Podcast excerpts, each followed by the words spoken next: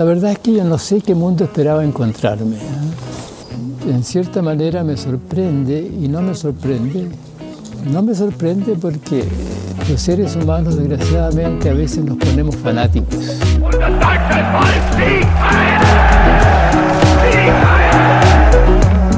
Esta nunca ha sido dictadura, señores. Esta es dicta blanda.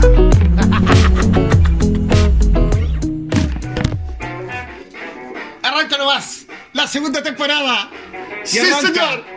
y Arranca. Mientras el poeta todavía tiene para unos minutos, el Magen se va a tomar la palabra y va a contar una historia, ¿no? Vamos a. mm, Voy a contar una historia de cuando yo era chico y teníamos una empleada doméstica, así se dice hoy día, ¿o no?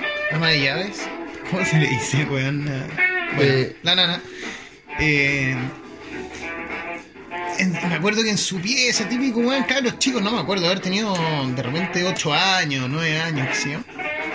Y veía unas teleseries mexicanas o venezolanas, así, unas weás que eran dramas. ¿Qué me va a decir tú, Benjamín Andrés? Bueno, de Por ese, Dios. de ese tipo. Y yo me acuerdo perfecto que veíamos la weá. Y, y me quedó grabado porque era de estas típicas, que suena casi cliché, pero era la típica en que, weón, en- ni siquiera en la mitad, pero ya como, como avanzada la, la weá, la mina de repente mágicamente se quedaba ciega. Y era de esta. era de esta, de estas novelas que decía, me he quedado ciego, chicos, me he quedado ciego de la weá. Bueno, que me ha quedado ciego, Ricardo Patricio. Y la Me he quedado ciego. Y la, y la mina de un día para otro se queda ciega, pues, weón. Y después de un rato, igual, sin mediar ninguna explicación lógica, un día amanecía y veía de nuevo y todo volvía a la normalidad y se casaban y eran felices para siempre. El tema es que la otra vez estábamos Una ceguera, perdón, una ceguera como repentina. no, quedaba, pero totalmente ciega, ya no, no veía nada. Sabía, me he quedado ciega, me he quedado ciega y al primer, uno dice, bueno, se le pasará el otro día. No, y la weá mantiene un rato en... no una semana, digamos, unos días, una semana. No pregunté, boludeces, porque no, mucho más no me acuerdo. pero era, pero era- queda- está bien, pero quedaba ciega y volvía después a ver. Sí, sí, weón. Recobraba la Sí, vista. Sí, y ma- todo era todo mágico. y, resulta que el otro día estaba pensando en la. en que hay discusiones de cine, hay películas buenas, películas malas. Pero sí, hay películas buenas y hay películas malas, independiente que haya gusto. Y no, que a mí me gusta Rambo, al otro le gusta, weón, no sé, Titanic, cualquier weá. Pero hay películas buenas y hay películas malas, o sea, hay, salvo que sea directamente una parodia o algo que, que no tiene por qué contar una historia coherente, de repente, no sé, si está todo en problemas y, y, mágicamente pasa algo que no tiene ninguna lógica, por lo menos una secuencia lógica de, lo, de, los sucesos, yo creo que te va haciendo también que un guion sea más creíble, menos creíble, y que finalmente la película sea buena, o en este caso una teleserie sea buena o sea mala. Bueno, pensaba en esta, en esta, me he quedado ciego, chicos, me he quedado ciego, y en, principalmente en dos cosas, que es lo que quiero plantear, pero que, por un lado, que el hecho de que no mediara una explicación o algún motivo para que la buena se cree, se quede ciega, cuando uno está expuesto a ese tipo de cosas que asemejan la realidad, una novela te asemeja a la realidad, sucede, pasa, a diferencia de una película en monito, pasa en la ciudad. Entonces es como, es como que fuera un pedazo de la realidad, por lo menos para un cabro de, de esa edad. Y yo crecí, weón, con el miedo de que cualquier día me podía quedar ciego, weón. Y que, y que la gente se podía quedar ciega así, puta, por, por mala cueva. ¿cachai? Me he quedado ciego, Benjamín, no veo, no, veo, no, Benjamín. me he quedado ciego. Y weón, y yo tenía ese miedo. Entonces, por una parte, más allá de que tampoco era que no pudiera dormir, pero, pero te queda la, la sensación de, primero, cómo con lo que vemos y con lo que se nos presenta vamos creando realidad y cómo también uno mismo se puede ir idiotizando, porque en el, en el sentido, si te, si te van acostumbrando a una realidad que no, que no requiere una explicación lógica, sino que las cosas son así porque son así, y, de repente, eh, no quiero hacer un salto, pero lo- los edificios se caen porque, porque se caen, Y, las cosas pasan porque, uy, sí, justo, no sé, las crisis financieras, no sé, porque, que- porque las cosas pasan. Entonces, oh, me he quedado ciego, chicos, me he quedado ciego. Bueno, eh, principalmente eso, de- del, el- del lado de, cómo vamos generando realidad y de cómo podemos incluso pensar que las cosas van y nos vamos forjando un modo de pensar, más allá de una idea particular. Y lo otro, en la, otra parte que, me hacía pensar, eh, y, y con esto quiero dar inicio a la segunda temporada de Hablando sin saber. Qué mala está la película si es que la película es eso, es, un, es una secuencia lógica de hechos y, y cosas que requieran explicación. Ahora, haciendo un paralelo con la vida real, poeta mirando para afuera. Puta que está mala la película, weón. Si es peor, me- es peor que me he quedado ciego. Me he quedado ciego. Oh, ha aparecido un virus. Oh, ahora mágicamente está saliendo la vacuna. Oh, ahora apareció una variante. Oh, ahora todos se deben vacunar y tener un carnet verde. Y, oh, y, y weón, y nada tiene lógica. Nada tiene explicación. Nada amerita una explicación. La gente te cuestiona y te discrimina por no querer someterte a un experimento voluntario. Y, ni siquiera da espacio al debate, weón. Eh, ya hice un salto para entrar de lleno. Y con esto, con esto sí, señor, le cedo la palabra y lo invito a presentarse también en este renovado escenario de su programa favorito. Hablando. Sí se. Bueno, querido Mayer, en realidad, poco es lo que sé de este tema.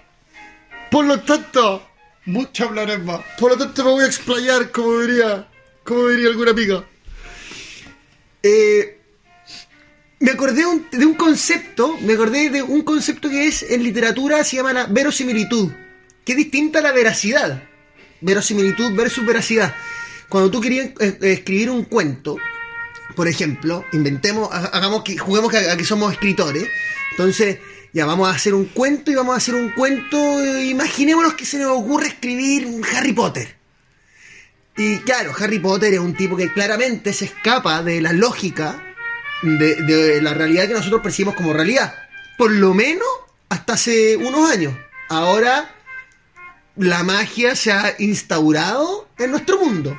Algo, algo ha ido variando, algo ha hecho que, algo ha ido empujando eh, la realidad, y ahí eh, esa es bonita la, la- la- la aproximación que se hace a través de los cuentos y la literatura, pero se va empujando la realidad a través de actos de verosimilitud, en el que te plantean un mundo en el que dentro de ese mundo hay ciertas estructuras que lógicamente caben. Cabe, cabe que Harry Potter eh, vuele arriba de una escoba. No cabe que, que de repente yo llegue volando en una escoba. Porque en nuestro mundo, aún eso no es una realidad, pero sí dentro del mundo Harry Potter es verosímil. Ahora, lo que estamos viviendo nosotros ahora, ahora mirando para afuera, que nosotros, querido Mayen, nosotros hace más de un año que invitamos a la gente, cuando todo el mundo estaba invitando a enclaustrarnos en nuestros, en nuestros aposentos, nosotros invitamos a salir y a ver, y dijimos hace más de un año que estaba empezando la esquizofrenia colectiva. Eh, me he quedado ciego, chico. Me he quedado ciego, chico. Sí, entonces, ¿qué, qué, cuál es la realidad que, nos han- que, que se nos ha ido planteando y cómo se ha ido empujando a través de cuentos que nos han ido contando para hacer creer que las cosas son lógicas, se desploma? Si le caen dos aviones o dos edificios, más vale que se van a caer, es lógico que se caigan. ¿Qué elementos son necesarios para crear una, una realidad o para crear verosimilitud? Para crear verosimilitud dentro de un texto hay que tener una coherencia interna en tu relato.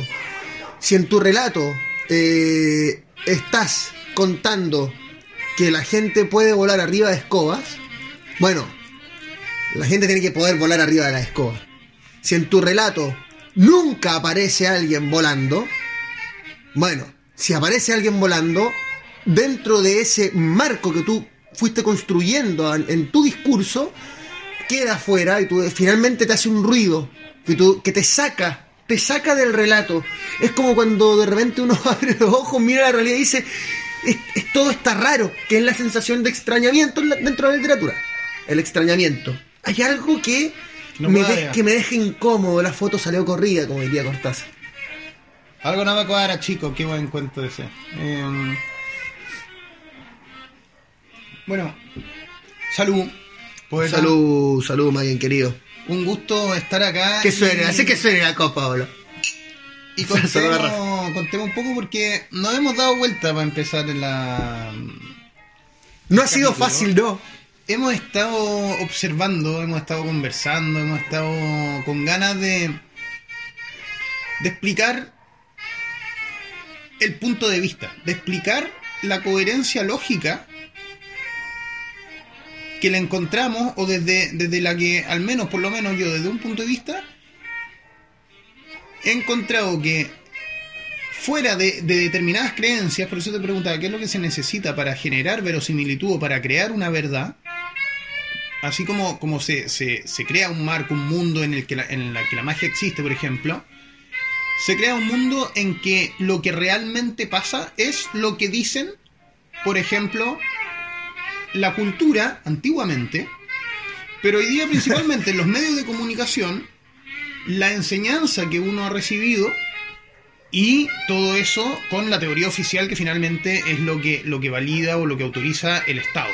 que finalmente el marco de referencia que uno va teniendo, porque hemos también mamado de eso desde hace cuánto que se viene eh, consumiendo, o, o- o- no, quiero, no quiero usar la palabra consumir porque se puede, se puede, puede tender a confusión, pero que estamos recibiendo, haciendo este input como individuos de información que nos habla de una realidad que es de determinada forma y que se estructura de determinada forma y que hay eventos lógicos, situaciones lógicas y evidentes que se van transmitiendo eh, y que le dan una coherencia a un relato. Entonces, también por cuando nosotros hemos hablado, porque vamos a pasar eh, en toda nuestro, en esta temporada, en esta temporada vamos a ir tocando distintos eh, tópicos, distintos aspectos que nosotros vemos que van ido configurando eh, una, una realidad que, que más que darnos la certeza de que existe otra, por lo menos nos da la certeza de que esta,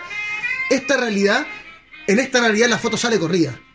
De que en esta realidad eh, hay, hay puntos de vista que te pueden hacer pensar que, que bueno, que paren un poco, a ver, paremos un poco. Eh, hay, estamos teniendo en este momento, eh, más que nunca, restricción a nuestras libertades, diferenciaciones de tipo de, de, de, de- personas, de ciudadanos, en las distintas partes. Bueno, es hora también de poner, de parar, de, mirar y decir cuál es la historia que se, nos, que se está contando, cuál es la historia que se nos ha contado y también si es que eso nos hace a nosotros sentirnos de repente medios raros o incómodos y decir, chuta, hay ciertas, ciertas cosas lógicas que me hacen pensar que esta realidad, como la vemos tal cual, ha sido empujada por un discurso que tiene un autor, que no sé quién es.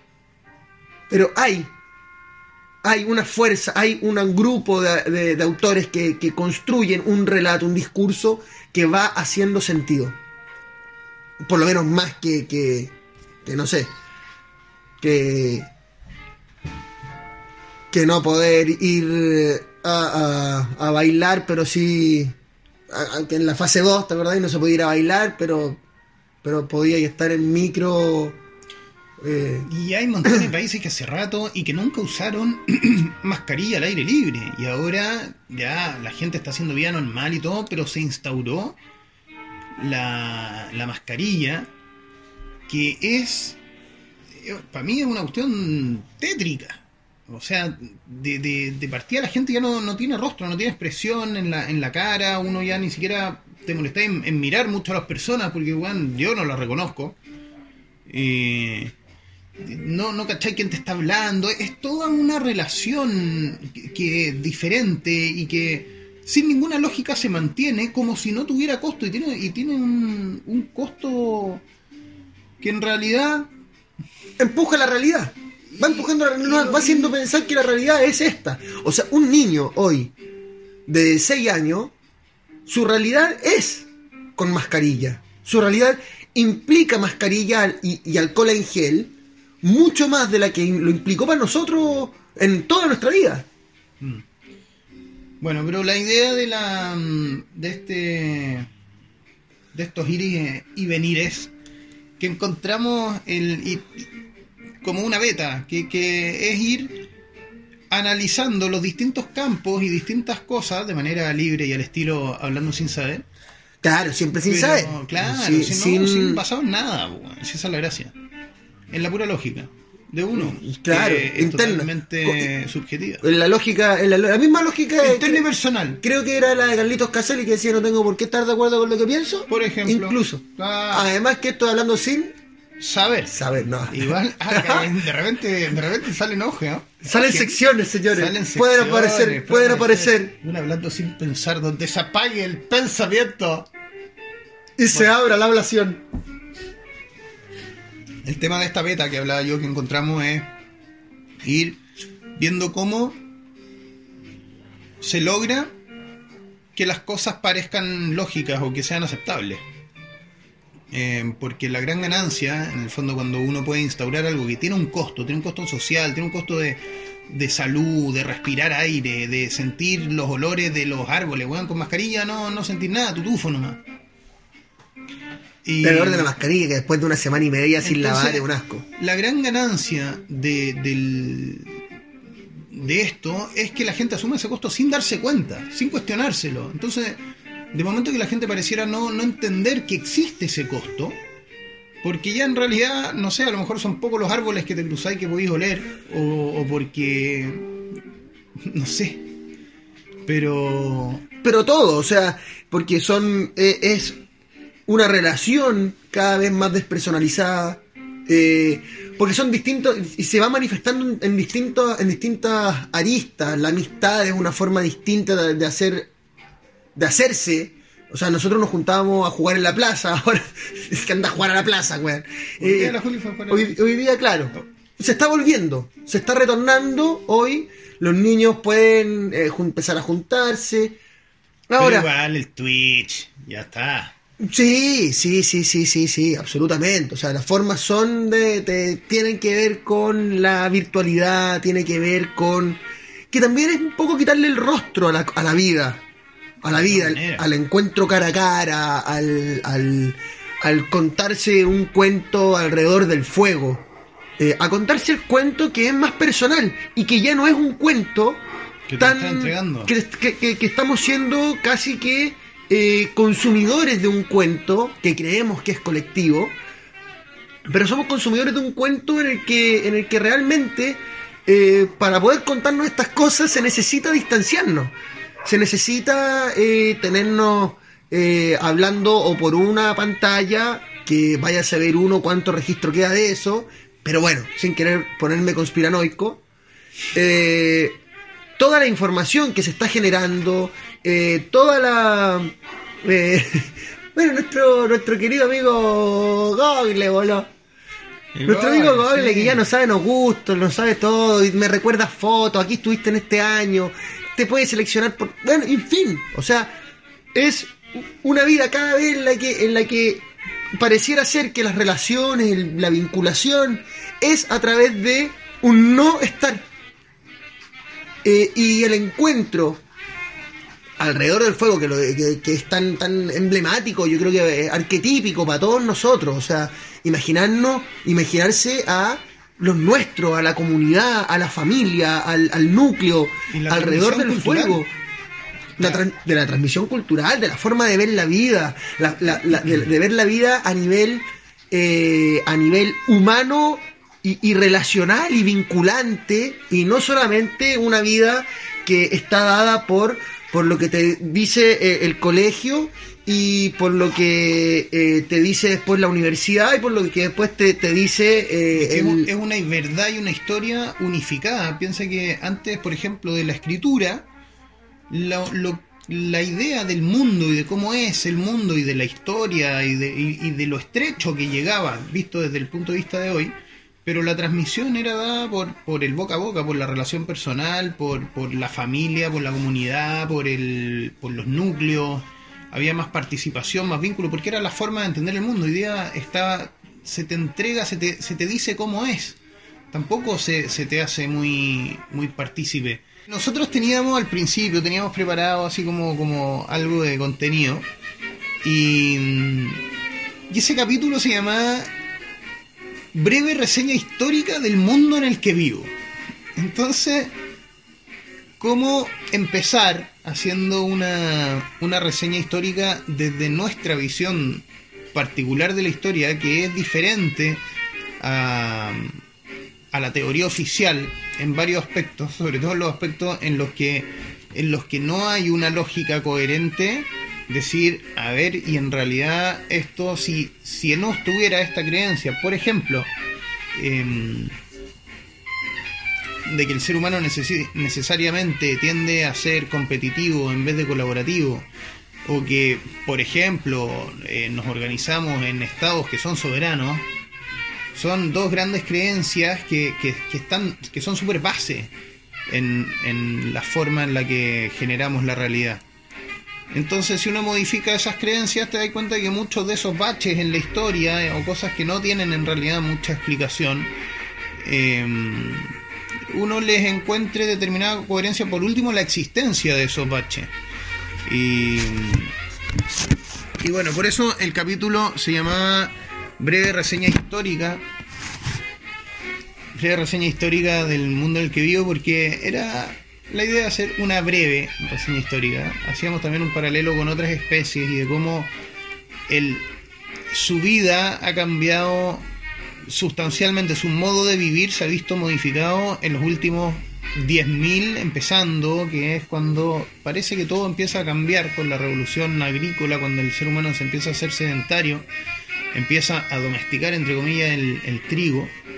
Em, pero antes de eso, tenemos dos millones de años de existencia donde en realidad tuvimos una vida errante, eh, nómade, donde no nos preocupaba mucho o a lo mejor no teníamos herramientas para que hiciera necesario preocuparse el que íbamos a comer al otro día, porque en realidad había que caminar y ver, ver lo que Se iba a comer ese día. lo que te para. Y no se trata de, de la. Bueno, de, de magnificar la vida en las cavernas, sino que de, No. de naturalizar y de hacer una línea de tiempo. Y decir, durante 1.990.000 años vivimos así. En, No domesticados. Que en definitiva es un poco eso, no domesticado. Es decir, volver. Vivimos bajo nuestra concepción de la realidad. Sí.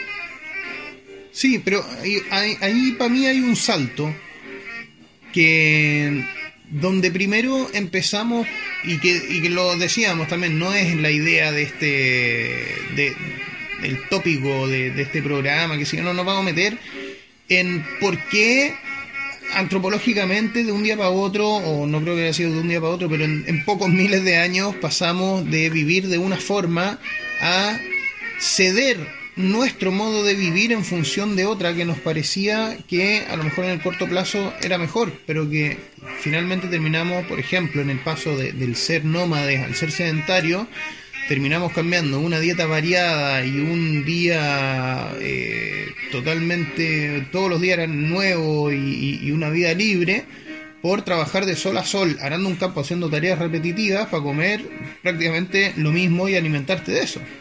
Entonces, en no mucho rato hicimos una, un trueque que, que, que ahí uno podría decir, bueno, acá qué pasó. Empezamos a temerle a la muerte, encontramos, mordimos la manzana de Adán, la manzana de Eva. ¿Cuál será la manzana de Adán?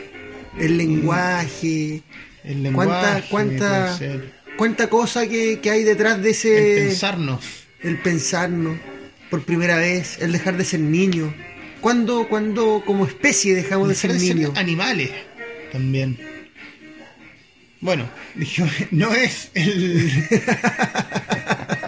No es, no es, este señores, no es. Es que tienta tanto, Ah, tienta tanto, Maguen, ponerse a pensar sin saber para poder hablar sin pensar. ¡Ay, qué lindo! Vos podrías ser poeta. Y algo me gustan las palabras. Estamos partiendo. Oye, em, entonces sirve normalizar, sirve hacer una mirada así como amplia y decir, ok, vamos a ver el- la historia del, en el mundo en el que vivimos nosotros, el ser humano no tiene 2.000, ni 5.000, ni 10.000 años, tiene 2 millones de años y tiene una evolución paulatina, una evaluación, tiene un código genético, tiene una forma de, su cuerpo, su- sus células tienen una forma de, de comportarse que es, que es evolutiva y que es parte de lo que, por ejemplo, cuando hablemos de, de medicina o de la- toda la industria médica, de- un poco te dice, bueno, ¿y, y por qué no nos pensamos de otra forma? ¿Y por qué? Y bueno. Y, no- y porque cuando no veamos conviene. educación, porque también la idea eh, era un poco eso, o sea, decíamos, este, este capítulo estaba pensado como, ¿cómo era el nombre? Breve, Reseña histórica. breve reseña histórica del mundo en el que vivo. Claro. Eh, y claro, eh, ¿por, por qué una breve reseña histórica? Porque, porque es bueno que nosotros podamos a- en este capítulo ir más o menos soltando los temas que vamos a ir profundizando eh, en esta segunda, primera temporada de Hablando sin saber. Oye, me acordé de un poema no sé si, si seré muy, muy latero, porque es un poco largo, tengo que decirlo, Mayen. Se llama Soliloquio del individuo de Nicanor Parra. Eh, me gustaría leerlo. No es tan largo tampoco. No es tan largo tampoco. No teman. Serán cinco minutitos. Tres. Pero creo que resume muy bien lo que estamos hablando también, ¿ah? Y, y como a mí me dicen poeta, soliloquio del individuo de Nicanor Parra. Yo soy el individuo. Primero viví en una roca, allí grabé algunas figuras.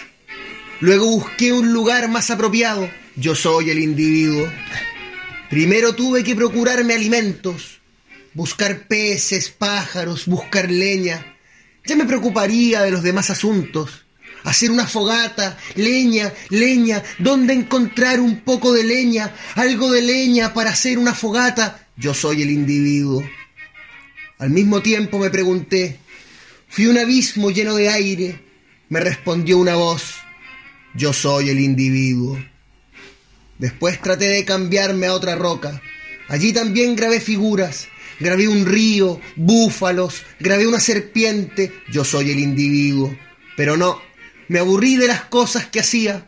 El fuego me molestaba. Quería ver más. Yo soy el individuo. Bajé a un valle regado por un río. Allí encontré lo que necesitaba. Encontré un pueblo salvaje, una tribu. Yo soy el individuo. Vi que allí se hacían algunas cosas. Figuras grababan en las rocas. Hacían fuego. También hacían fuego. Yo soy el individuo. Me preguntaron que de dónde venía. Contesté que sí, que no tenía planes determinados. Contesté que no, que de allí en adelante. Bien, tomé entonces un trozo de piedra que encontré en un río y empecé a trabajar con ella. Empecé a pulirla. De ella hice, de ella hice una parte de mi propia vida. Pero esto es demasiado largo. Corté unos árboles para navegar. Buscaba peces. Buscaba diferentes cosas. Yo soy el individuo. Hasta que empecé a aburrirme nuevamente. Las tempestades aburren, los truenos, los relámpagos. Yo soy el individuo. Bien, me puse a pensar un poco. Preguntas estúpidas se me venían a la cabeza, falsos problemas. Entonces empecé a vagar por unos bosques. Llegué a un árbol y a otro árbol. Llegué a una fuente, a una fosa que se, en que se veían algunas ratas. Aquí vengo yo, dije entonces. ¿Habéis visto por aquí una tribu, un pueblo salvaje que hace fuego? De este modo me desplacé hacia el oeste. acompañado por otros seres, no más bien solo, para ver hay que creer, me decían, yo soy el individuo. Formas veía en la oscuridad, nubes tal vez, tal vez veía nubes, veía relámpagos. A todo esto habían pasado ya varios días, yo me sentía morir, inventé máquinas, construí relojes, armas, vehículos, yo soy el individuo. Apenas tenía tiempo para enterrar a mis muertos, apenas tenía tiempo para sembrar, yo soy el individuo. Años más tarde conseguí unas cosas, unas formas, crucé las fronteras y permanecí fijo en una especie de nicho, en una barca que navegó cuarenta días, cuarenta noches, yo soy el individuo. Luego vinieron unas sequías, vinieron unas guerras, tipos de color entraron al valle, pero yo debía seguir adelante, debía producir, produje ciencia, verdades inmutables, produje tan, tan, di a luz libros de miles de páginas, se me hinchó la cara, construí un, un fonógrafo, la máquina de coser, empezaron a aparecer los primeros automóviles, yo soy el individuo, alguien segregaba planetas, árboles segregaba, pero yo segregaba herramientas, muebles, útiles de escritorio, yo soy el individuo. Se construyeron también ciudades, rutas, instituciones religiosas pasaron de moda, buscaban dicha, buscaban felicidad, yo soy el individuo. Después me dediqué mejor a viajar, a practicar, a practicar idiomas, idiomas, yo soy el individuo. Miré por una cerradura, sí, miré, ¿qué digo? Miré, para salir de la duda miré, detrás de unas cortinas. Yo soy el individuo. Bien, mejor es tal vez que vuelva a ese valle, a esa roca que me sirvió de hogar, y empiece a grabar de nuevo, de atrás para adelante grabar el mundo al revés. Pero no, la vida no tiene sentido.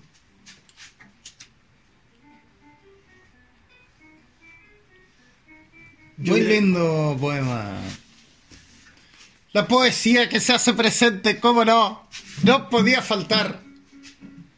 Don Nicanor. No podía faltar. Yo creo que resume un poco esa, esa, esa volver a, pensarnos como especie, a ese individuo que somos y que de repente vemos la realidad, vemos lo que estamos viviendo.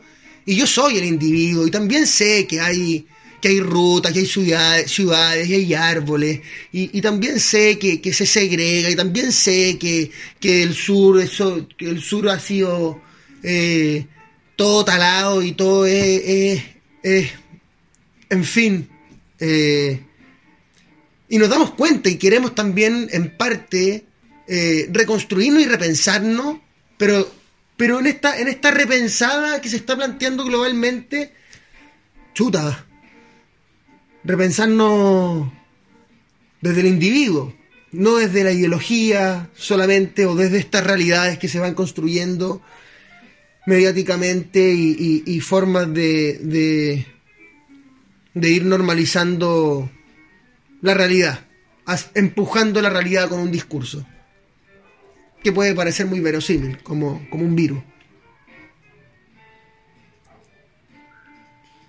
Yo creo que está muy asertivo, no solo el, poema, sino que el punto del, pensarnos como individuo y...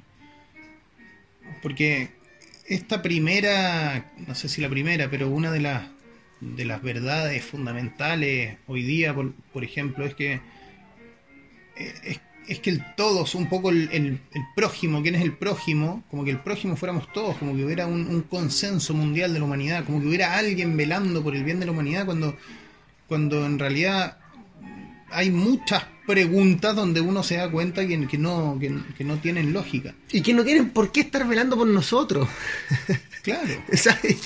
y, finalmente al que le conviene que, que, tengamos esta creencia nos damos cuenta que resulta ser el mismo, que en realidad uno haciendo un traqueo hacia atrás se da cuenta que es el que siempre tuvo los mecanismos tanto de difusión como de, de decisión y la primicia en, términos científicos, en términos de estudios, en términos de, de, análisis, de estratégicamente qué es lo que conviene para poder mantener nuestro modo de vivir y ahí de repente meternos en el, como en el concepto de la subespecie.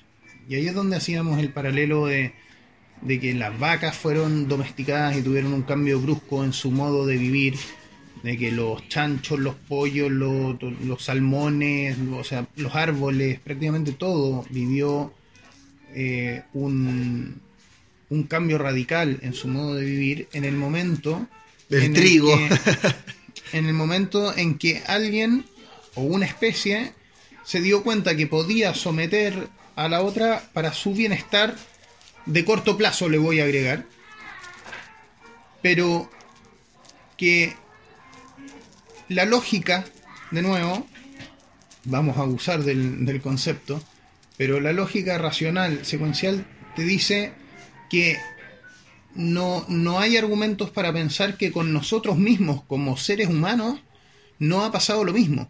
Cuando si uno hace una lectura, a lo mejor con un desfase un poco menor, alguna subespecie, entre comillas, o alguien que pensó que había otra especie por debajo, que, a lo mejor son los seres humanos, imagínate que, creamos que, no somos la misma especie, porque ese concepto de especie, esa conciencia global, ese que el prójimo somos todos, es un poco eso.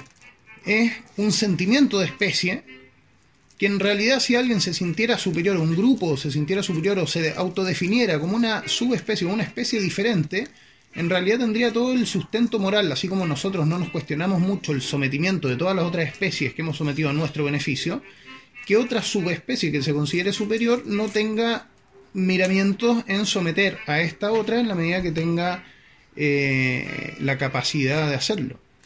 Y cuando uno se da cuenta que sí hay momentos en los que uno dice, acá alguien tiene la capacidad de momento que el ser humano se empieza a mover por determinados incentivos que son predecibles, como por ejemplo la plata, entonces yo me doy cuenta que el que domina la plata va a poder dominar prácticamente todo lo que se haga. Y cuando uno encuentra en la historia que la plata y el sistema en el que basamos toda nuestra transacción, todo el, un quinto de lo que hacemos se lo damos solamente en el valor agregado al Estado. Cuando hay una canalización de recursos.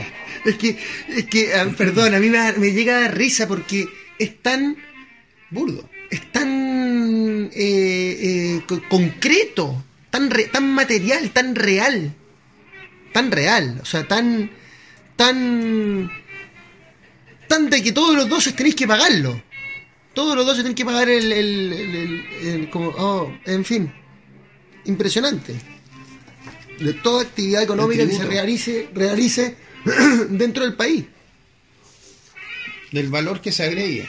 Incluso por definición. Así obscenamente. Sin querer hablar de economía. Obscenamente. Claro. Que también vamos a hablar de economía. De macroeconomía, de microeconomía y de la relación con la antropología y la psicología al final. Porque no es muy distinto. O sea, al final, lo que decíamos que la economía es un- no es una ciencia, no es un. En realidad es una doctrina. Porque tampoco es algo. Son visiones.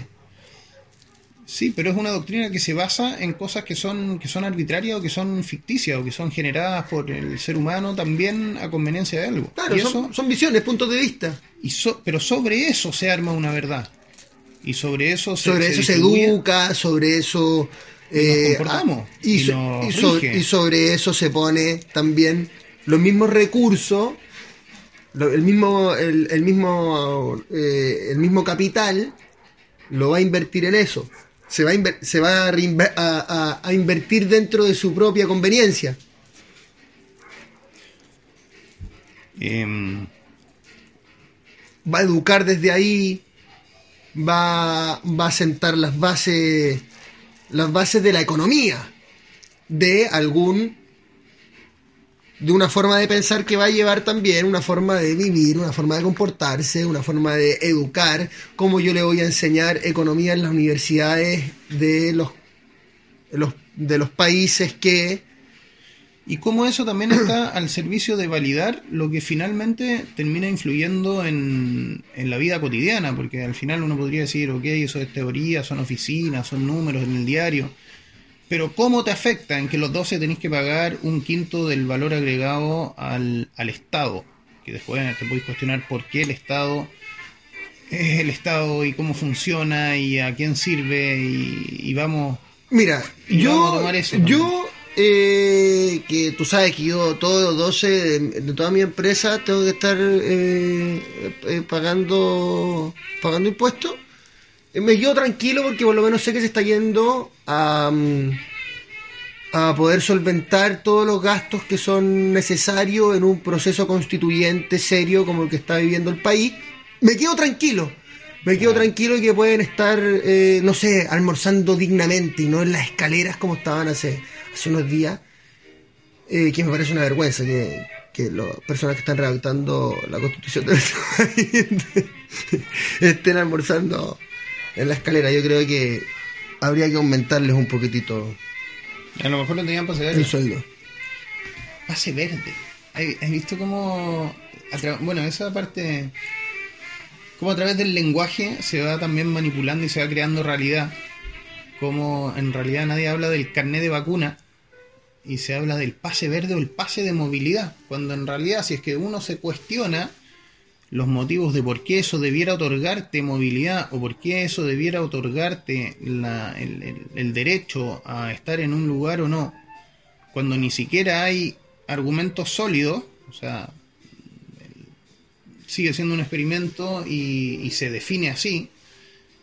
eh, sin embargo, a través de la comunicación y el lenguaje uno puede hacer que algo sea eh, voluntariamente obligatorio y socialmente Sobre todo si tenéis un discurso que es verosímil y que respalda una realidad que te han enseñado en un sistema que está construido para ir construyendo esa misma realidad. Es que eh, el, eh, eh, vuelvo a la pregunta, a la pregunta ¿qué se necesita para construir un relato verosímil? Y se necesita un lector que crea en lo que le están contando. Que entre.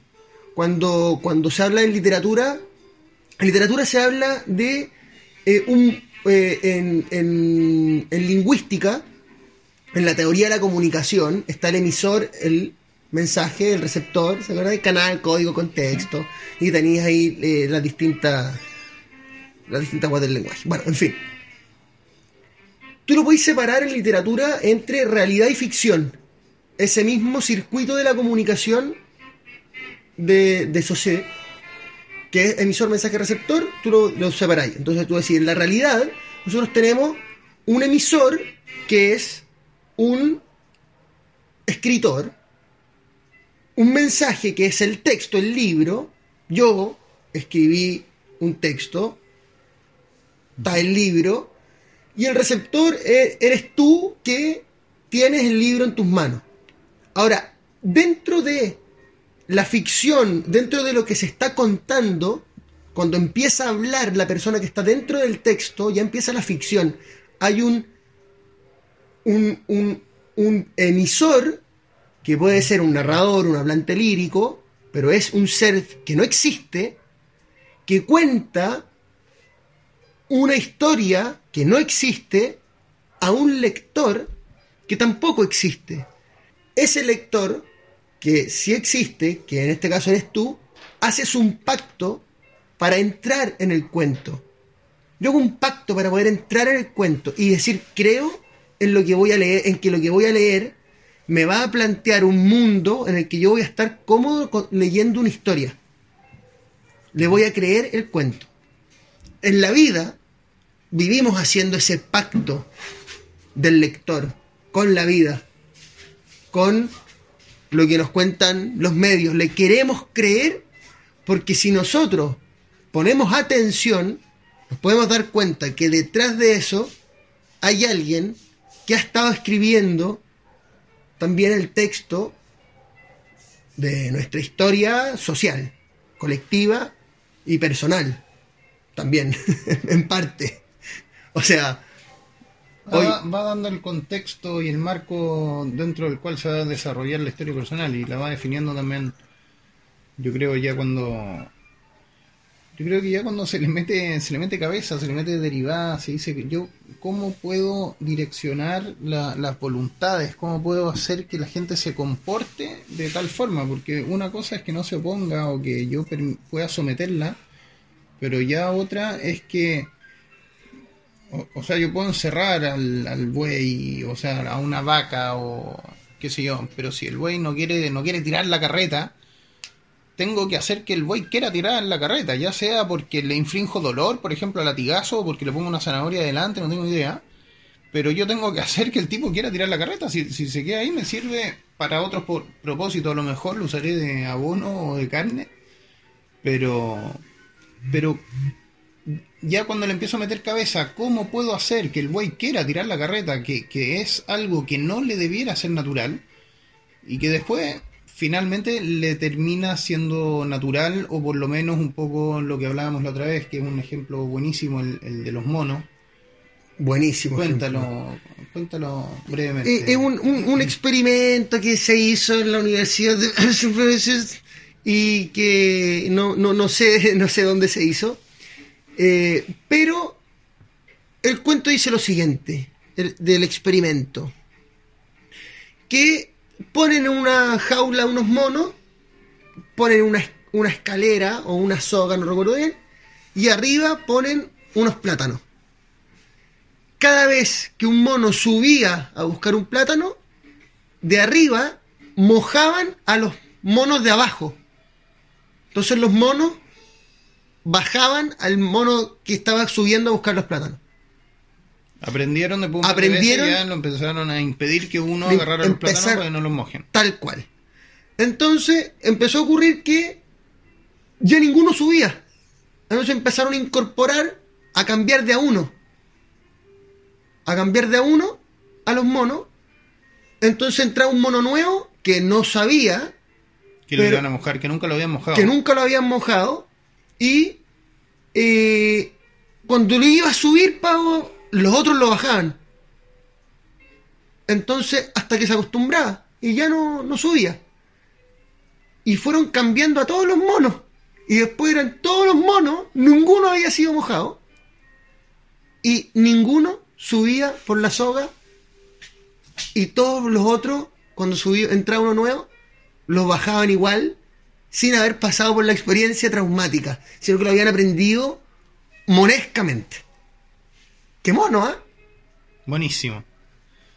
Bueno, a eso iba con un poco con el, estudio del comportamiento, ya cuando le vais metiendo una segunda derivada a cómo yo puedo entender cómo se comporta y cómo se mueven la, los seres o las distintas especies, eh, y en función de eso generar los incentivos para poder ir armando ir armando una realidad o ese cuento, esa ficción en la cual el otro se quiera someter también.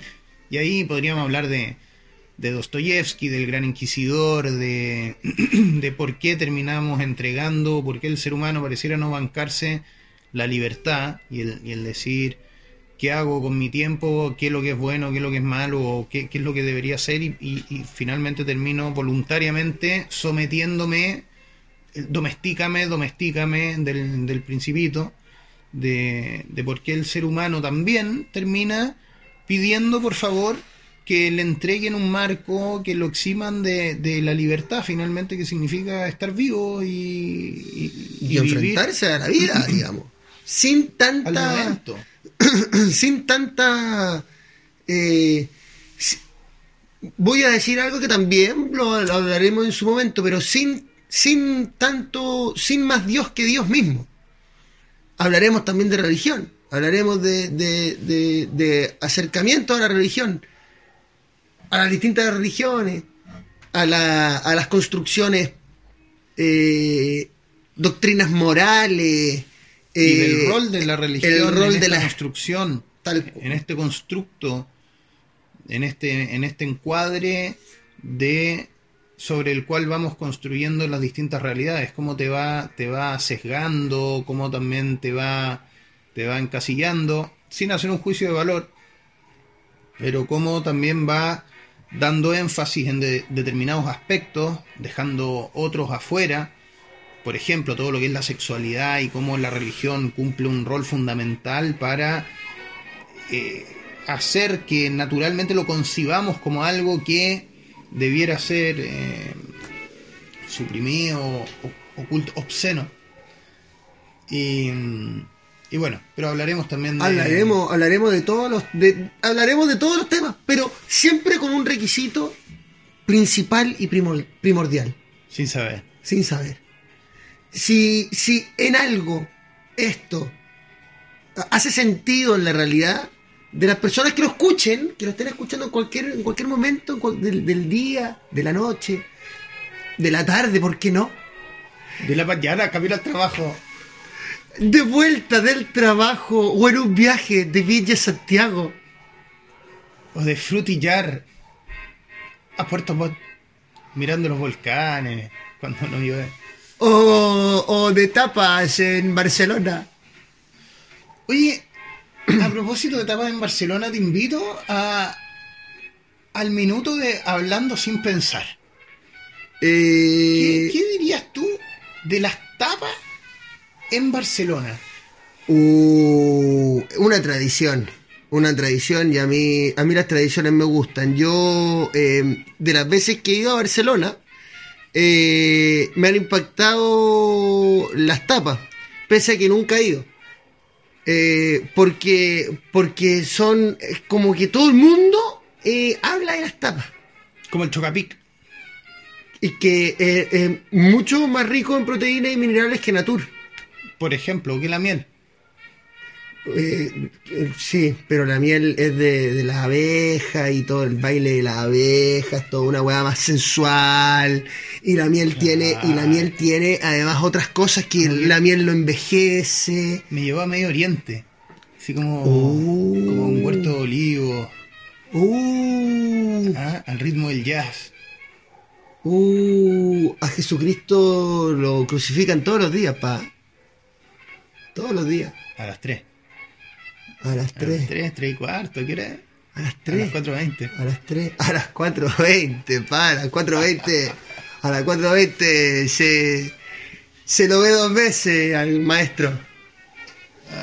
es así, Sí, Es así, bueno. es así, Ah, hablando rico. sin pensar. Hablando sin pensar, siempre es bueno tener un, un, Un momento de nada. auspiciado por nosotros mismos como todo y por Fielis. ¿Será Ajá. hasta una próxima oportunidad? ¿qué? ¿O no? ¿Qué hora es? No, ¿Qué hora es? no. ¿Media hora? Uh, yo estoy como para una sección, 20. una sección distinta, Mayen. Brevemente, podemos retomar. Estoy como para un, para un, estoy como para el arte en Sí, yo realidad. también. Y, y seguiría Con otra sección. Con otra sección. Hasta aquí esta sección, me parece. Será un hasta luego.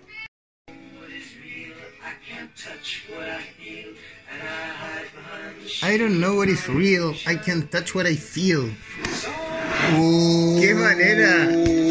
¡Qué Dice- manera! Dice que está muy contento de estar acá con ustedes, pudiendo compartir Y confía, contar con la confianza del técnico, ¿no? Que Cosa. Es fundamental. cosas que no, que no sabe, Cosas. pero que sí habla. Que no son cosas. Oye, pero qué manera de arrancar esta, este segundo capítulo. Nos tomamos, nos tomamos un descanso. Un descanso de backgammon. merecido, lindo claro. juego, es lindo jugar backgammon eh, con una copa de vino.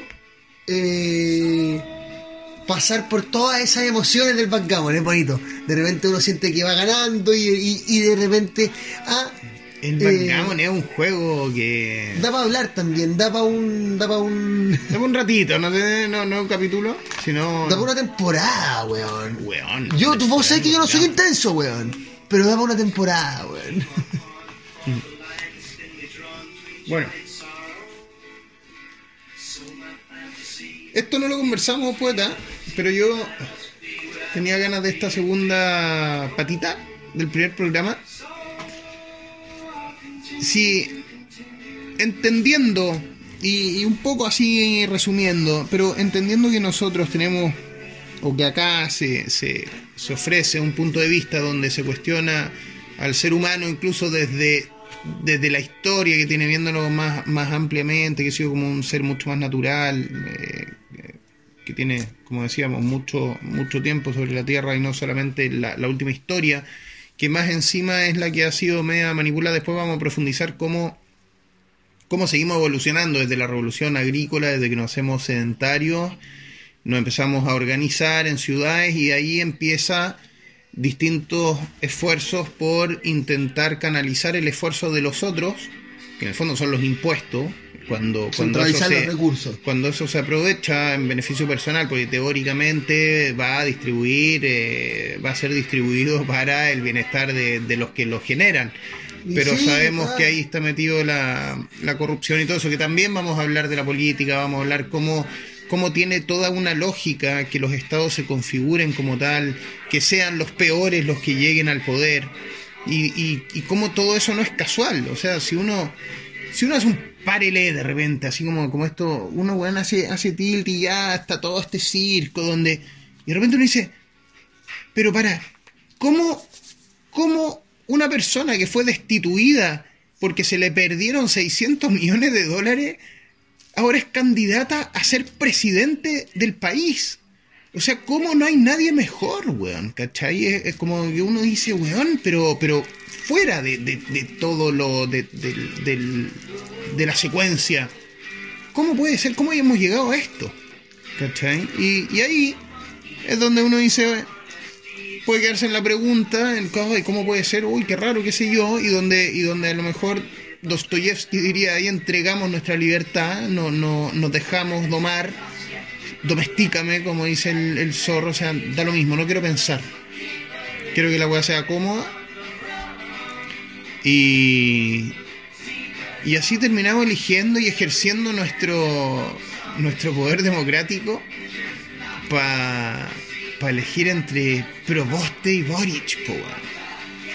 Y, Y bueno. Y mira, y sin ánimo de querer también, quiero, quiero ser. Quiero dudar de Proboste. Du- dudar para bien de ella, digamos. Quiero dudar de Proboste para bien de ella. Concederle el beneficio Quiero de la duda. concederle el beneficio de la duda a, a nuestra Por amiga. ridícula que suene. A nuestra amiga Yasna. Amiga, por decir alguna wea, porque. Pero bueno. Imagínate que Yasna Proboste fuese una persona. eh, no sé, por Gaete. ¿Quién va a meter en weas por Gaete? Una Yasna Proboste que se metió en wea porque. Porque. Puta, le dieron un cierto tipo de, de estándar social, un cierto tipo de trabajo. La pusieron ahí, fue, se, es, es- es una, perdón la expresión, perdón la expresión, pero una eh, idiota útil. Eh, mm, y que no es mala, y a lo mejor ella no, no perdió, no se siente independiente de, de lo que haya ocurrido con eso eh, a cargo de su ministerio. Que, no duda. sea, por eso no es beneficio de la duda.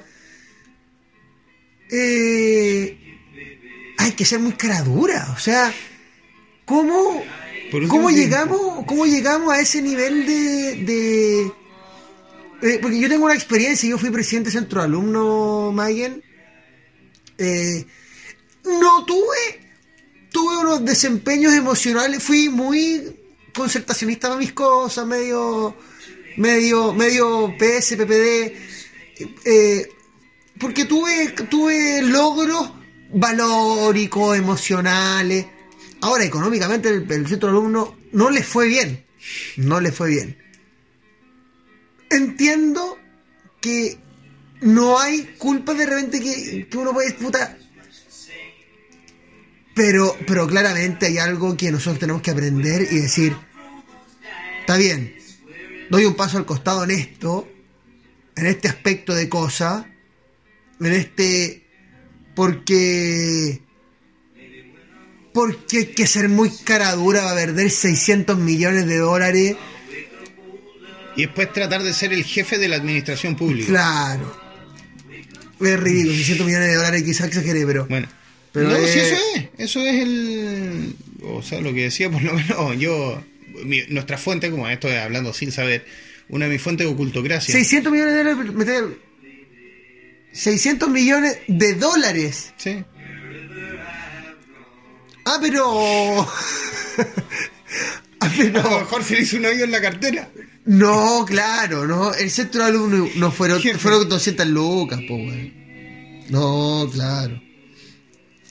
Es que, bueno, hay que te das cuenta de que eh, no, no. Es tan burdo, es tan burdo, y, y, y, y además que tú decís 600 millones de dólares. Tú me decías a mí 600 millones de dólares, o me decís 600 millones de pesos. No, no es tan ridículamente. Entiendo la diferencia, pero. Pero siguen siendo números que no se te desaparecen. Que no, ¿Cómo? ¿Cómo? O sea, está bien. ¿cachai? Yo, te- yo puedo de repente decir, puta, me aumentó el gas. Pero ¿cómo hago desaparecer 600 millones de dólares? Y después decir, Y bueno, sí, hay, hay que ser mago para llegar ahí. bueno, vos sabés esas cosas, tal vez, papila. Es magia. Las cosas desaparecen, la gente se queda ciega. Wingardium Leviosa. Pero viste que ese es un poco el me quedo ciego, chico. Es como, weón, se perdieron y, y no importa porque con el, como dicen, con el, con el diario el domingo se envuelve el pescado el lunes.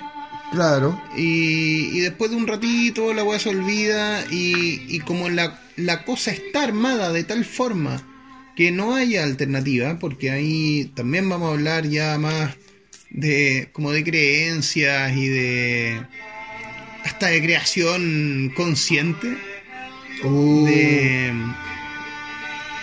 pero pero como bueno cada uno también se va se va creando este el, el- el- el mundo en el que Yo invito a todo el mundo a hacerse una empresa de creación consciente, eh, pero, pero, pero, pero, dando boleta.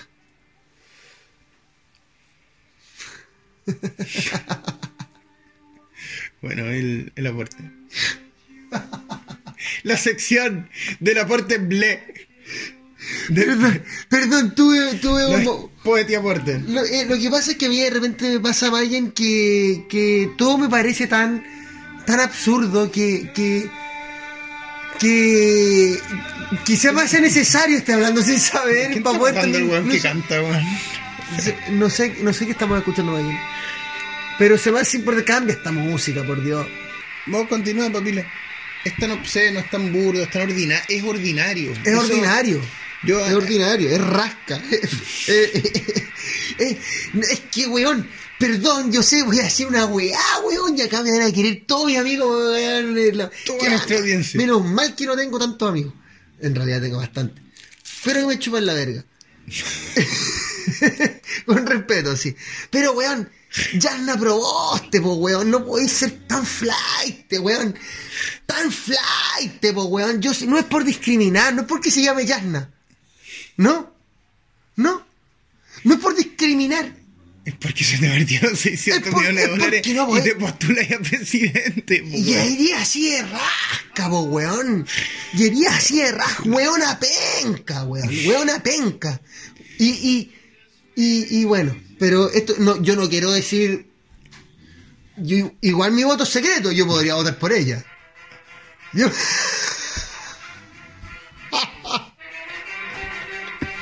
En honor a ti, futura presidenta de la nación, no, no. del país del cóndor. No, Pero estamos bueno. todos locos, estamos todos locos. Te volviste loco y disparaste frente a mí. Se Que quería ser presidenta de Chile después de 6 mil millones.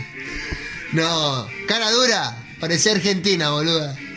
Bueno, Con respeto a mis amigos argentinos también, pero estoy hablando sin sa- Permíteme, permíteme, mago, de repente tener exabrupto y mandar a la mierda esta weá, por Dios. Permítanme, no. parte de la gracia, pues. Esto es hablando sin saber y sin filtro también. De hecho, qué menos filtro que, que estamos presenciando. Permítanme, pero es que es tan, es tan, es tan ridículo, es tan absurdo. ¿Cómo, cómo nos vamos creyendo? O sea, no, no quiero decir cómo nos vamos creyendo, quiero decir cómo vamos construyendo una realidad normada. Porque tiene que ver con la norma, con principios, con, con, libertades que, que, que se imponen a la fuerza.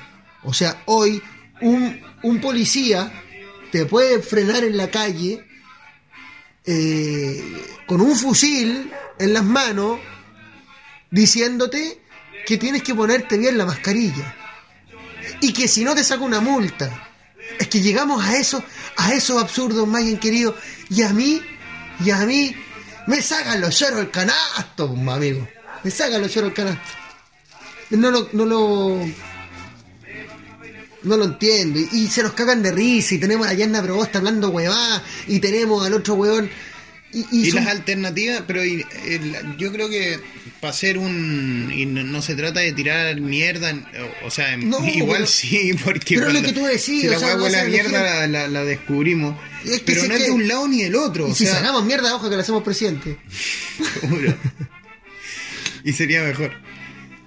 Eh, pero, pero nosotros, ah, y ahora voy a hablar de, de mi, desde mi punto de vista, pero sé que, que es compartido, que el tema completo es un circo. No es que sea, no es que sea Yasna Proboste, si el problema no es Yasna Proboste, el problema es que la alternativa sea igual o tan mala o peor que Yasna Proboste tenga posibilidad de ser electa con un montón de gente de tus conciudadanos, de gente que se supone que recibió educación y todo, y que, y que cree que lo que está haciendo por el bien del país es votar en contra, votar por la otra alternativa, cuando en realidad lo que está pasando es que las dos alternativas dan un poco lo mismo. Mm. El tema es que una, en este caso, no votar por Yasna Proboste te abre, te, te abre un, ca- un campo tan amplio para decir yo voy a ser weón, medianamente consecuente y ya con eso puedo hacer lo que quiera y, y debiera ser electo.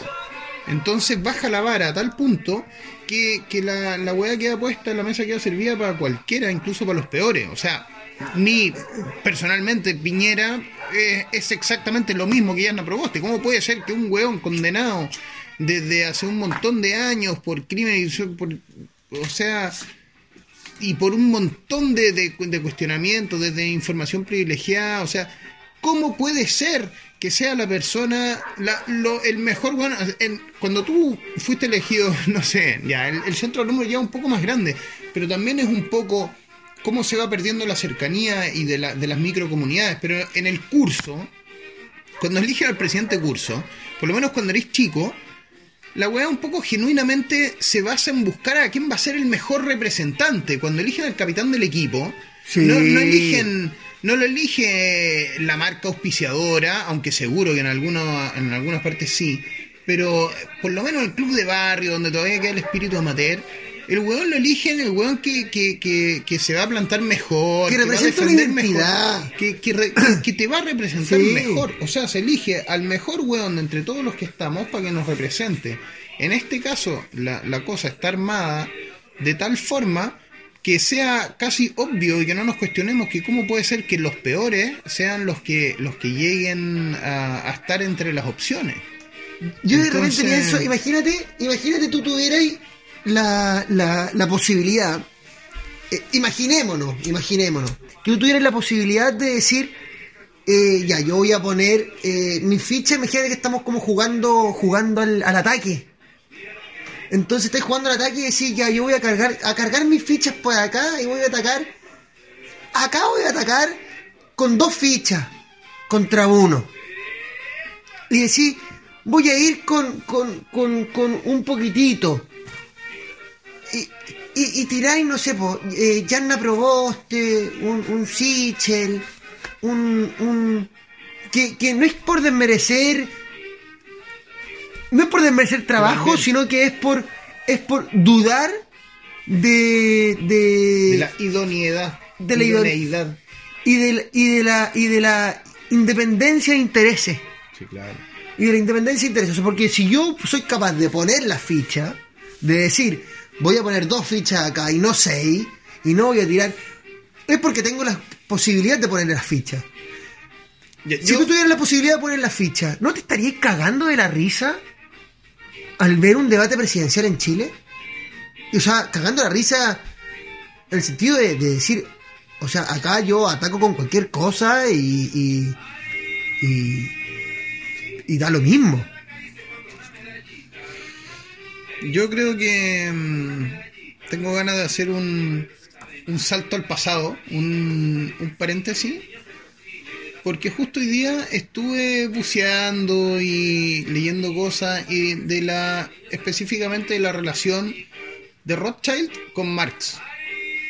Y, y buscando como la fuente de, de- que estaba exhibido en el Museo de Londres hasta no sé cuánto, la, hasta no sé qué año, 70 y algo creo, el, el- la carta de agradecimiento con los cheques donde Rothschild financiaba a Marx por, por la investigación y por en el fondo por el desarrollo de las teorías comunistas. Y al final un poco para entender por qué yo por lo menos personalmente creo que la, la cuestión da lo mismo y que está manejado en función y que los intereses globales se van a mantener si sale si sale Proboste, si sale Sichelo, si sale el, el- el mono de- del- zoológico es porque la cosa está tan bien armada desde el punto de vista incluso que para mí, y vamos a hablar, y vamos a hablar de historia, vamos a hablar del muro de Berlín, vamos a hablar de Cuba que está al lado de Miami, vamos a hablar de los rusos, de la primera, segunda guerra mundial, del negacionismo, del holocausto.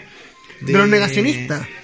Y, pero Del concepto negacionista también. del Yo la- concepto de negacionismo. Claro. ¿Y por qué está penalizado? ¿Por qué estudiar? ¿Por qué tú puedes ser hereje? Por ejemplo, esa weá no está penada en ninguna parte, pero, pero negar o estudiar, si es que en verdad puede que haya sido distinto un hecho histórico, está penado por ley, con 10 años de cárcel, Por... en, en cinco de los principales países de Europa. Y eso es por una, por, por una visión antidictatorial.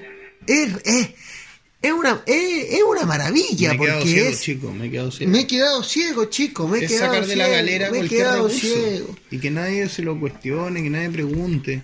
Mm, Tengo ganas Sí, Mayen. pero adelante, por favor. eh, de, favor. de leerte un texto. Ah, pensé que iba a poner Arjona. No, eh, es súper chico, es de Kafka.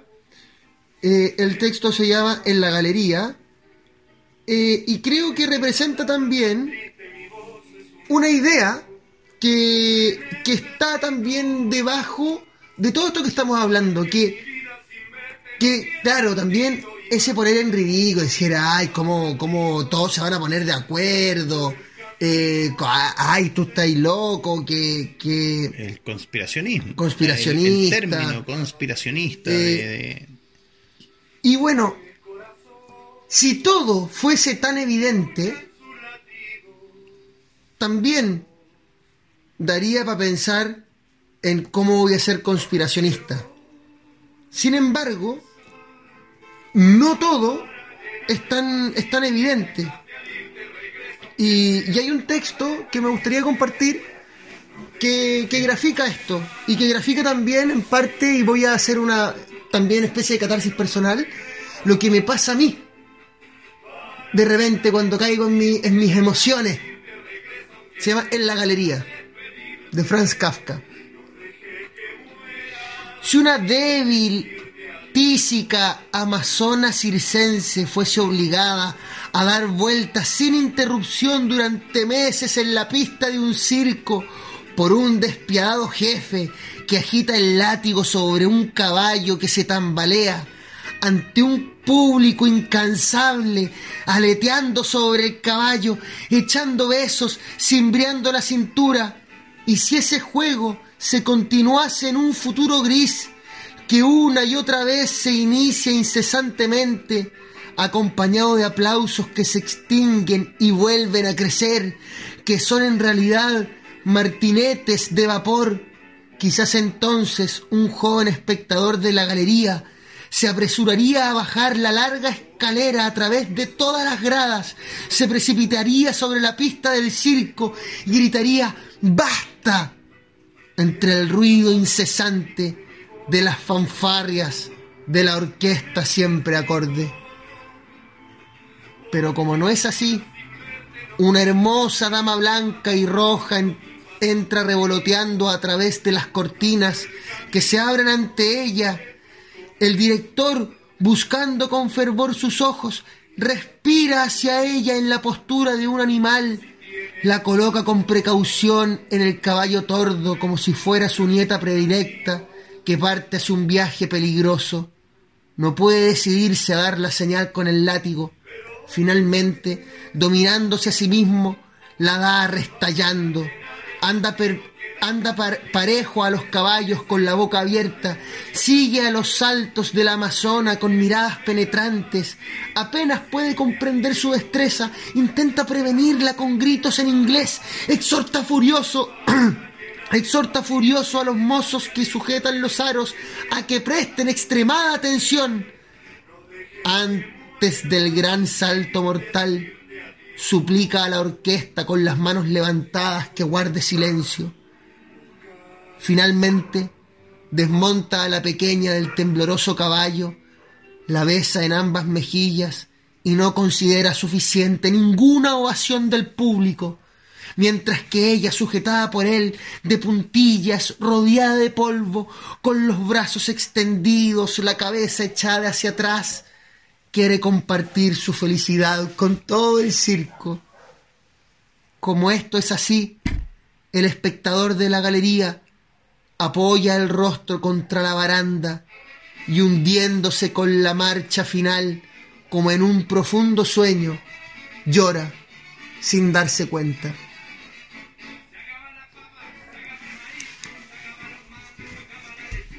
Le veo futuro al chico ese. ¿Cómo? ¿Kafka? Al Fran. ¿Fran? Al Fra- Fran. Fran- Francisco Fran. parece que se llama. Frank Zafka. Zafka. Tío Zafka. Al tío Gracias Felipe Abello por haber nacido. Qué culiado. Todo depende de cómo te lo cuentan, pues. Todo depende de cómo te lo cuentan. Todo depende del marco en el que lo miramos y que el cuento. Y, y yo creo que eso resume un montón y a lo mejor está incluso. Es como. ¿Para qué hablar sobre lo dicho? Eh, eso es. Y, eh, y- y el que se dio cuenta que tenía los mecanismos para generar el cuento y para contarlo de tal forma y, y el conocimiento de qué forma contarlo para lograr un objetivo. Puede ser el héroe del circo, puede ser el dueño del circo. Y, y- y el dueño del circo también necesita a una, a una amazona circense que esté danzando arriba del caballo. No la va a tener, no la va a tener. Tísica, enferma, hecha bosta.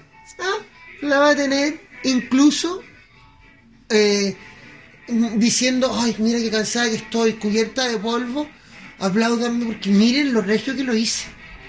Puta, porque eh, la selfie tiene likes, pues. Y mira qué fantástico. Es impresionante. Y, y caché que pa- uno- desde el primer punto de vista uno dice cómo, cómo la, la mina se prestaría para eso, desde, desde el marco en que, en que está dando vuelta, como, como un ratón en un hámster en la jaula.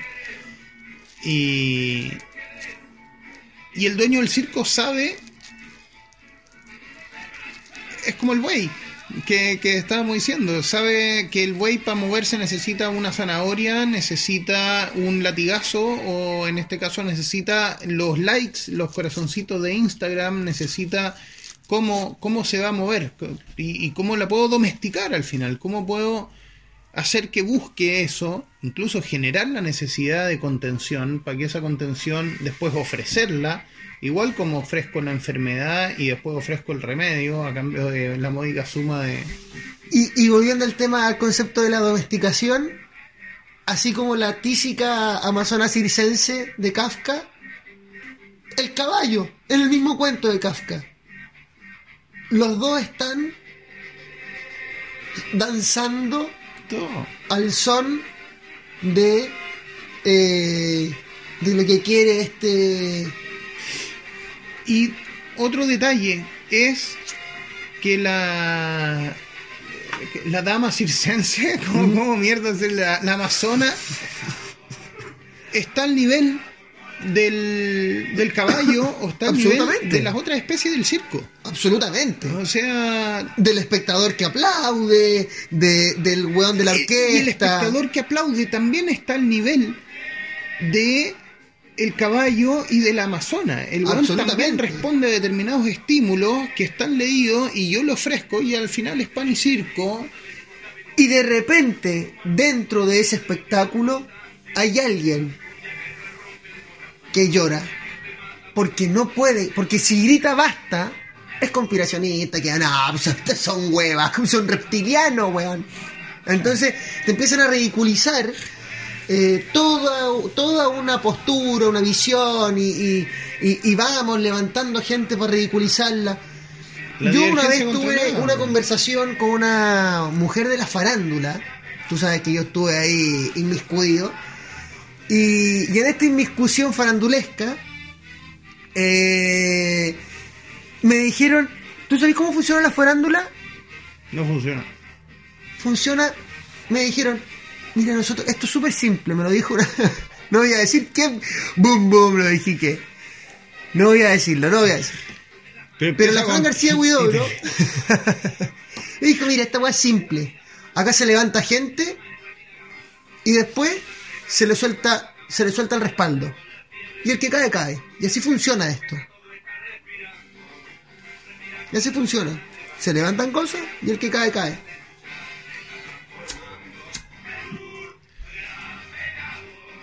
Así funciona, papilo. Así funciona si estáis solo en la mitad del circo, en la mitad del circo, teniendo un pensamiento divergente, te sueltan la espalda y el que sobrevive, sobrevive. Y finalmente tenéis leyes que te dicen que es ridículo ser un negacionista, que, que ¿cómo vaya a ser un negacionista? ¿Y, negar qué? Ne- ¿Negacionista sobre qué? ¿De qué? ¿Respecto de qué?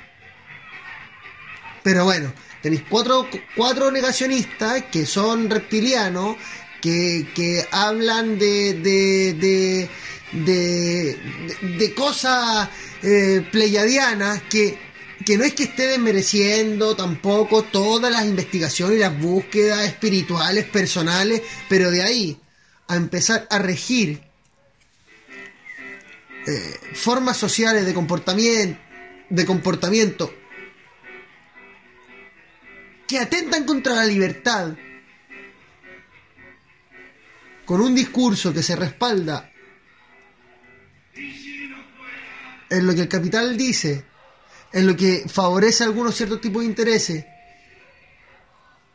y que, y que lo comunican los medios de comunicación y que, y que es parte de una moda y que hay capital detrás invirtiendo en los pañuelitos verdes y los pañuelitos celestes y en todo, vamos con todo el, el show y el aparataje. Nos falta, siento yo, de repente mirar a ese, a ese, a ese espectador de este circo que no entiende y que y que y que le cuesta gritar basta. ¿Cómo se grita basta en este tiempo? Eh, Fue, te, te dije que quería hacer un- una especie Sí, de yo quería, y a propósito lo mismo, o sea, como, porque imagínate que ese que está llorando en la baranda, al lado tuviera otro que está llorando en la baranda y otros más cerca, y se miraran y dijeran, ¿cómo puede ser? ¿Por qué no hacemos algo? Y, y ahí quiero juntar dos máximas históricas. Uno que es la unión hace la fuerza y la otra es divide y vencerás. Entonces, como también parte de, de lo que genera esto, cuando uno dice, pero ¿cómo puede estar tan armado? ¿Qué sé yo? Preguntémonos cuáles son lo, lo que va quedando y cómo, si es que uno ve la historia y el devenir de la humanidad como desde una organización en, en tribus primero, en familias, que es el núcleo de la sociedad. Primero está la familia, después está la tribu, después está la comunidad cercana, está la familia ampliada, está... Y todo eso se ha ido perdiendo, todo eso se ha ido rompiendo.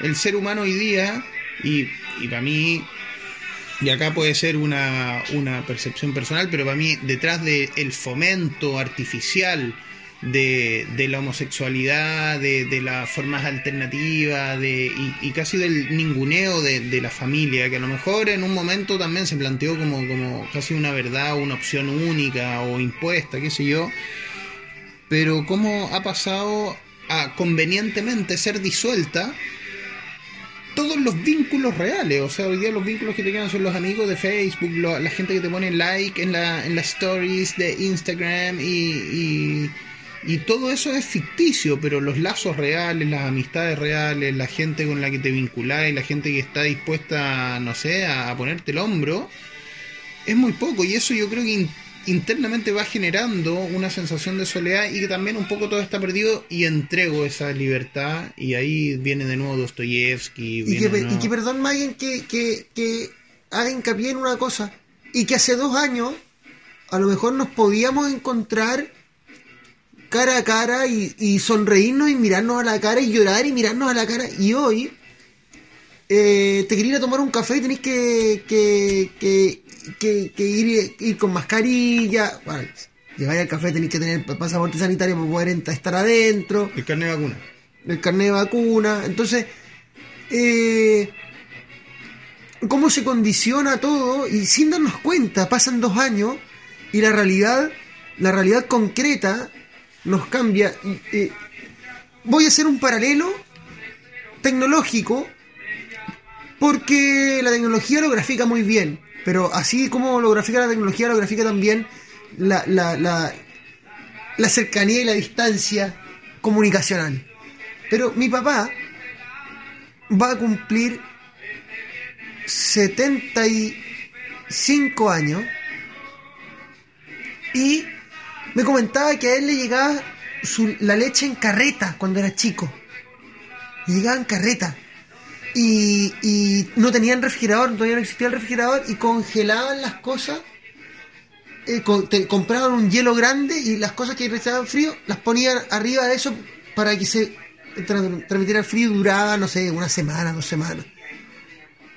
Y de repente estaba hablando por FaceTime y de repente estaba hablando por WhatsApp, por, por, por Zoom, con su hijo en otro lado, su hija en otro lado.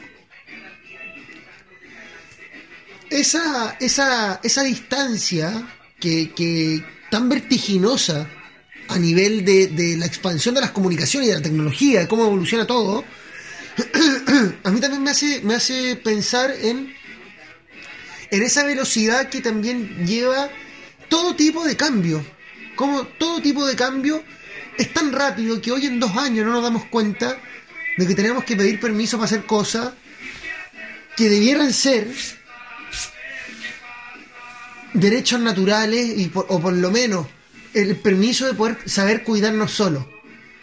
Eh, podemos elegir una constitución, pero no sabemos si podemos salir de, nuestras casas o no.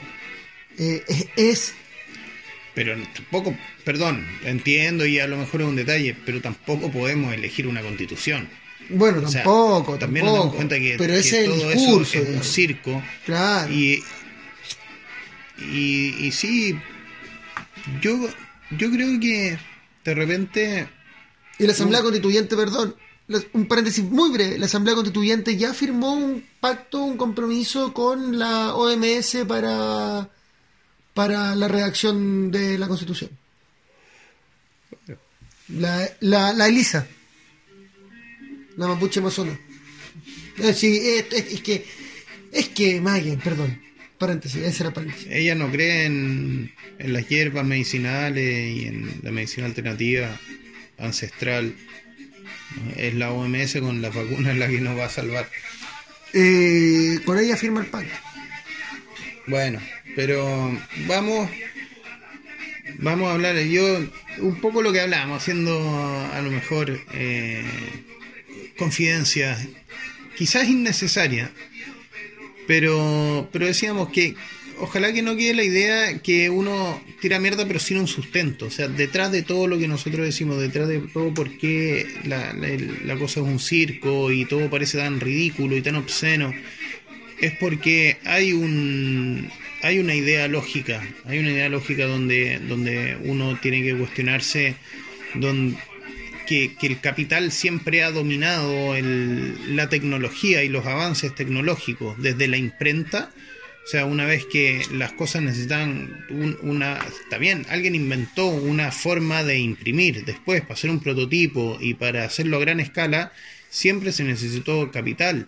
Para hacer los descubrimientos, las conquistas, las guerras, las colonizaciones en, en, lo- en los años 1700, 1800, se necesitaba capital para hacer los barcos, para, para bueno, ¿cuánto vale una, cuánto cuesta una bala? ¿Cuánto costaba una espada en su momento? ¿Cuánto vale equipar a todo un ejército para que vaya a conquistar algo por ti? ¿Cuánto vale todo? Y cuando uno hace un ¿Y, y quién lo financia? ¿Y de dónde saca la plata? y cuando uno hace un recuento histórico y, y se y se da cuenta que en realidad cosas que no, no, no te llevan a cuestionarte siquiera en el colegio, por ejemplo, cuando te enseñan de la historia, es si realmente eran los reinados, o porque en ese momento no habían países. O sea, los países, Inglaterra, Alemania, Claro. son de 1800, son de, de por ahí antes está el imperio, no sé cuánto, con fronteras súper, súper eh, ambiguas y, y, y la cosa se, se manejaba de, de otra manera. Entonces, habían ¿de qué de manera?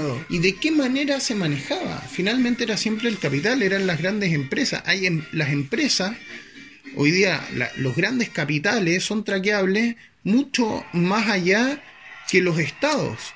O sea, la, la British American Tobacco tiene, a lo mejor me estoy carrileando, estamos hablando sin saber, pero, pero tiene mayor antigüedad que, no sé, Alemania o que Francia. Claro.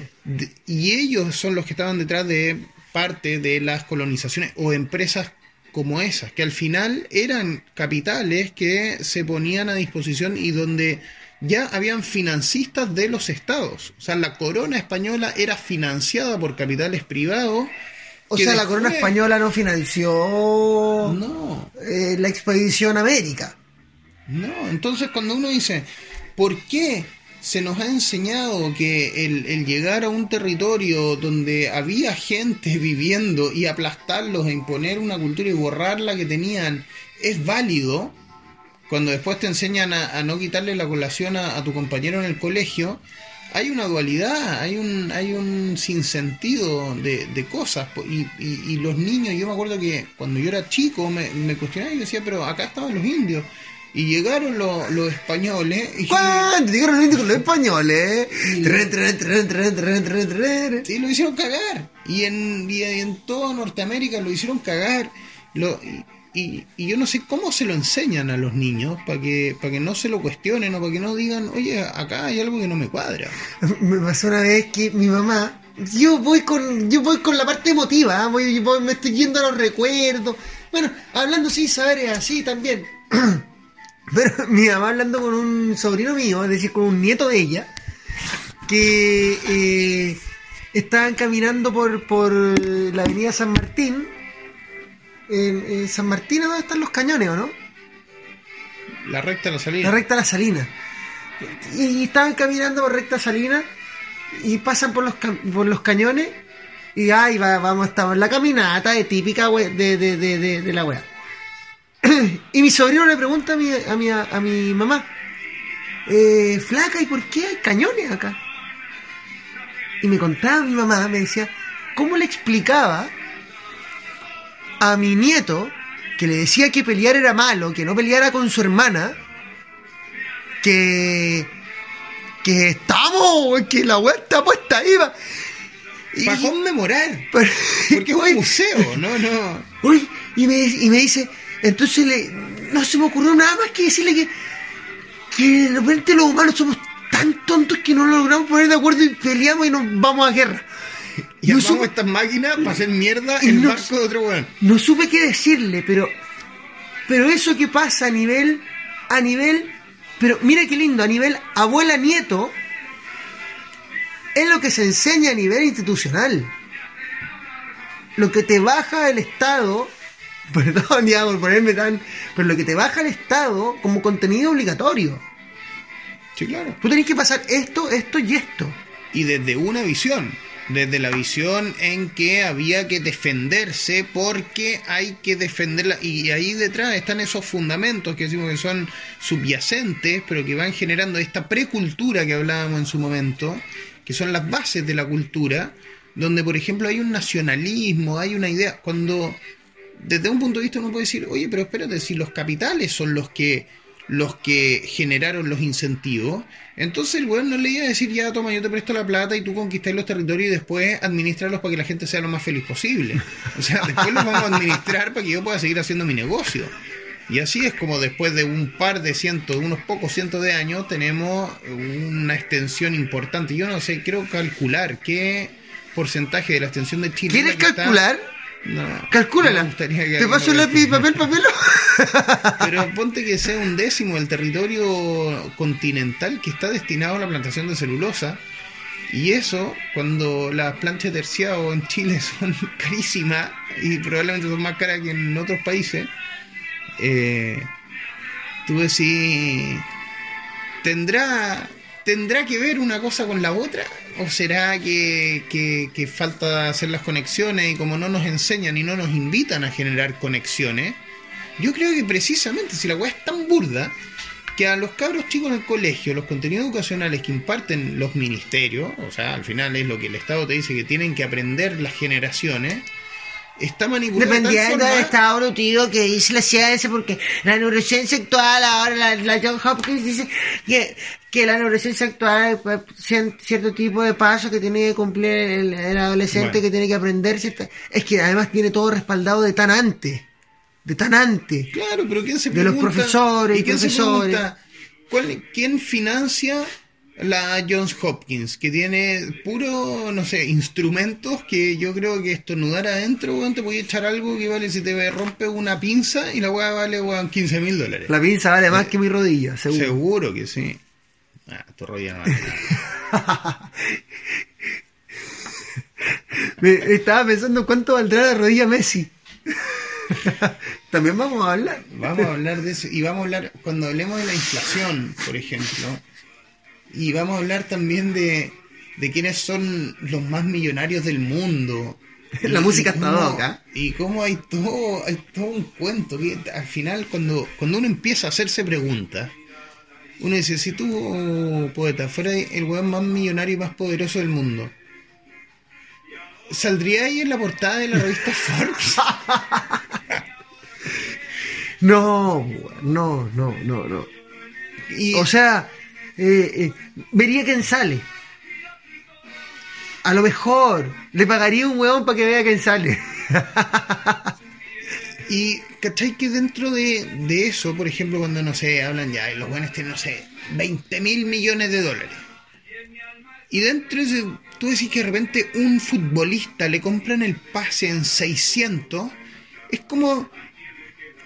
Como que hay una escala, es como ya 20.600, hay, hay harta diferencia, pero pero sigue estando dentro Claro, de una escala en que vos podés decir, esta weá, no sé, pues son, son 30 veces, weón, Messi, la, la fortuna más grande del mundo como que casi eventualmente ahí al weón le pagan, no sé, tantos millones de dólares por temporada. Casi como que uno piensa que, que jugando a la pelota puede llegar a ser uno de los buenos más millonarios del mundo. Y, y, para mí detrás de eso hay toda una normalización de como de la plata. Yo me acuerdo cuando a Zamorano lo vendieron al Real Madrid. Creo que el weón ganaba, era como así, ya, weón, es- era estratosférico y el weón ganaba, creo que un millón de dólares por temporada. Entonces la gente decía, este weón gana, y en ese tiempo el dólar estaba cerca de 400, entonces decía, weón gana un millón de pesos al día. Y 20, 25 años después te das cuenta que los weones, los contratos son por 25 millones, o sea, 25 veces ha crecido el, el sueldo. Y, y nada de eso. Por Dios, qué pujante que está la economía, papilo. ¿Te das cuenta que antes Va a tirar para arriba. Va a tirar para arriba, weón. Y lo que decíamos, antes la weá valía 600 pesos, ahora vale 2100. Explícame qué hay detrás, si no es una inflación. Inflación, po weón. Si es que está inflado, está artificialmente inflado una, una moneda que. Y ahí radica todo. De nuevo, para que no se crea que no hay una línea lógica. De ahí radica todo. El que domina el sistema financiero. Probablemente. de ahí radica todo. Es el- que yo, yo no concuerdo contigo. Yo creo que todo radica de, de, de, de, una batalla espiritual. Pero bueno, Está bien. lo hablaremos Pero- en algún momento también. Seguro, puede ser, pero desde el punto, de- tomando un punto arbitrario, donde para mí yo lo voy a fijar en en la posibilidad de controlar, y no solamente de controlar, sino, sino que de empezar a dictar las reglas, cuando, cuando se junta capital con poder, Es que ahí está, ahí está. se está. empieza a girar la bola de nieve que es creciente, es exponencial y que hoy hay que ser ciego para no verlo y no y, y para y para no cuestionarse si en realidad una teoría tan burda como el murciélago eh, ¿Cachai? Que da lo mismo. La gente hoy día, ah, sí, y, y tú le decías a la gente, sí, suena ridículo. Ya, ok. Pero entonces, ¿de dónde mierda viene el virus? Ah, no, es que probablemente es de un laboratorio. Ya, y el laboratorio se le escapó. Entonces, ahí entramos al tiro. Si nos vamos a la contingencia, lo que nos está pasando, cosa lo más importante de esto, debe ser el cambio más importante de, no sé, la, la bomba atómica de Hiroshima, weón, el coronavirus. Y se Es- escapó fortuitamente. Es- está considerada No. como la peor catástrofe del siglo, del último siglo. Bueno. Pero este siglo, weón, tiene 20 años. No, pues bueno, de los últimos 100 años. Ah. Bueno, la primera guerra puede haber sido. pues. 1914. 1918. Todo calza, pollo. Salfate, weón. Ah, Vamos a hablar de Salfate y los avistamientos de OVNI. Y del Toy Vega, weón, y su bola de cristal. Weón. Qué grande el todo. Eh, Oye, la otra vez, hablando del Toy Vega, me acordé. La otra vez, un, un amigo mío se tropezó y se pegó en la cabeza. Weón, le hicieron tres puntos. Tenía más que el Wander. No. No, banderita. Vamos con tu red. Oye, Mayen, yo me gustaría me gustaría hacerte una pregunta y para que te mojí el potito acá. Yo creo que para ir terminando, eh, me gustaría que te mojaras el potito con eh, ¿de qué vamos a hablar el próximo capítulo? Para enganchar a la gente, para preguntarle, para que, para que cuando la gente oye, escuché, ¿y qué van la próxima vez? Van a hablar esta weá. El próximo capítulo vamos a hablar de la lámpara de Aladín. Y la lámpara de Aladín grafica el poder cuando se junta poder y capital y cuando yo puedo poner las reglas del juego y el que juega y, el que gane ese juego va a poner las reglas del siguiente. Entonces, ¿cómo hago jugar? pero preocupándome siempre de yo mantener la hegemonía y el poder controlar las reglas. Y la gran pregunta la voy a hacer es, poeta, ¿qué tan idiota hay que ser para perder en el juego en que uno tuvo la libertad para poner las reglas?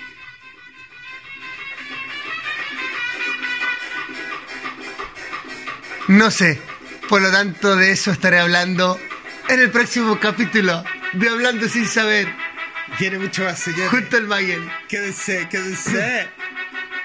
Un gusto, que esté muy bien. Un gusto, poeta. Salud. Salud. ¿Cómo baila, viejo? ¿Cómo baila Yana?